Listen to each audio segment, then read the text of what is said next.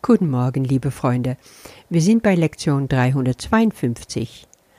Urteil und Liebe sind Gegenteile. Von dem einen kommen alle Kümmernisse der Welt, doch von dem anderen kommt der Frieden Gottes selbst. Im zweiten Paragraph von Wer bin ich? sagt Jesus uns ganz klar, du und ich, wir haben einen gemeinsamen Weg hinter uns und wir sind fast am Ziel. Gemeinsam haben wir dieses Ziel geteilt. Wir haben Gott ein ganzes Jahr gegeben. Dieser Zweck hat uns verbunden und somit bist du, was ich bin. Dafür gibt's keine Worte mehr. Jesus kommt dann zu sprechen auf, was ist meine Funktion? Und da sagt er, können wir schon Worte finden für die Funktion, die wir hier haben? Worte können davon sprechen, Worte können unsere Funktion also lehren. Aber es gibt wohl eine Bedingung, wenn wir die Worte in uns durch das Beispiel belegen. Das ist etwas komplex ausgedrückt, finde ich, und äh, auf Englisch heißt es, if we exemplify the words in us. Wir können das ein bisschen knackig auf den Punkt bringen, wenn wir das leben, was wir ausdrücken, was wir also sprechen. Sei die Liebe, die du dir wünschst in der Welt. Sei die Vergebung, sei die Freude, das ist doch deine Funktion. Lebe es, dann wirst du ein Zeuge deines Glaubens sein, dann wirst du ein Zeuge sein für Gottes Frieden, dann bist du ein wahrhafter Bruder Jesu. Unsere Lektion. Urteil und Liebe sind Gegenteile. Von dem einen kommen alle Kümmernisse der Welt, doch von dem andern kommt der Frieden Gottes selbst. Ja, so wie gestern auch, führt dieser Dreiersatz im Vers uns hier zu dem Punkt, worum es wirklich geht.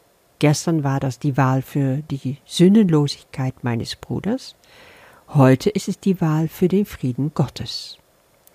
Nur durch die Vergebung komme ich zum Frieden Gottes, sagt Jesus hier. Wenn wir vergeben, sehen wir keine Sünden, dann urteilen wir nicht mehr. Das Urteilen ist, was uns die Augen bindet. Ja, ein machtvolles Bild. Wenn wir urteilen, sehen wir nicht mehr richtig. Du kennst doch bestimmt das berühmte Zitat aus Der kleine Prinz von Antoine de Saint-Exupéry. Man sieht nur mit dem Herzen gut. Das Wesentliche ist für die Augen unsichtbar. Wenn wir die Liebe wählen statt Groll, wenn wir nicht verurteilen, dann erinnern wir uns an Gott in diesem Moment. Dann wählen wir in diesem Moment Erlösung und binden uns nicht mehr an Angst, an Verurteilung, an Hass.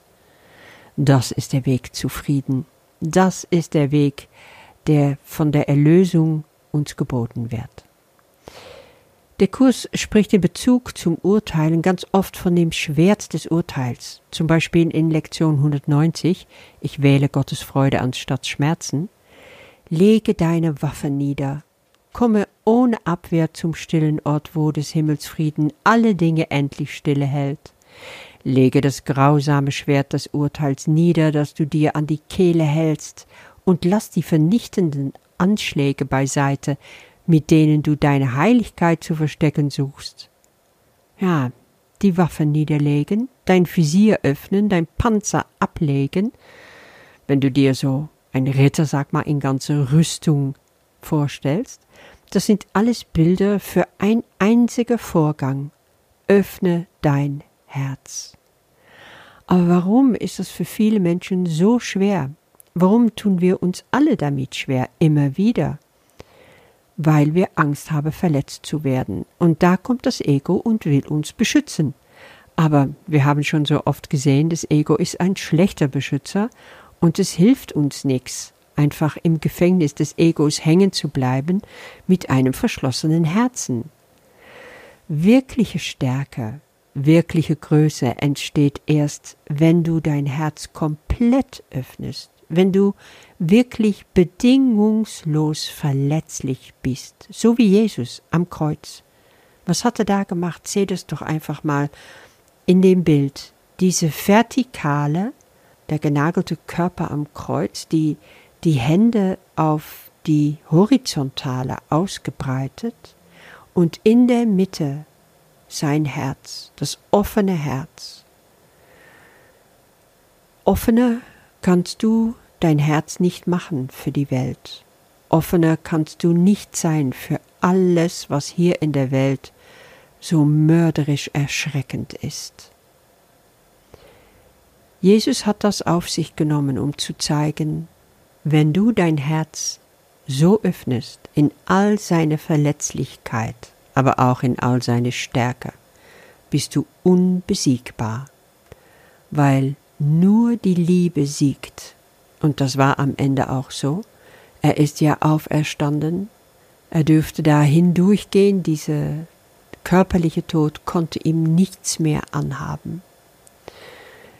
Gerade in Lektion 152, ich glaube, ähm, gestern hatten wir das, da steht, und niemand stirbt ohne seine eigene Zustimmung. Siehst du? Wir bestimmen das. Es ist letztendlich das, was es bedeutet. Wenn wir uns komplett öffnen für die Liebe, dann geht es nicht anders, als wirklich das Herz zu öffnen und uns in all unserer Verletzlichkeit zu zeigen.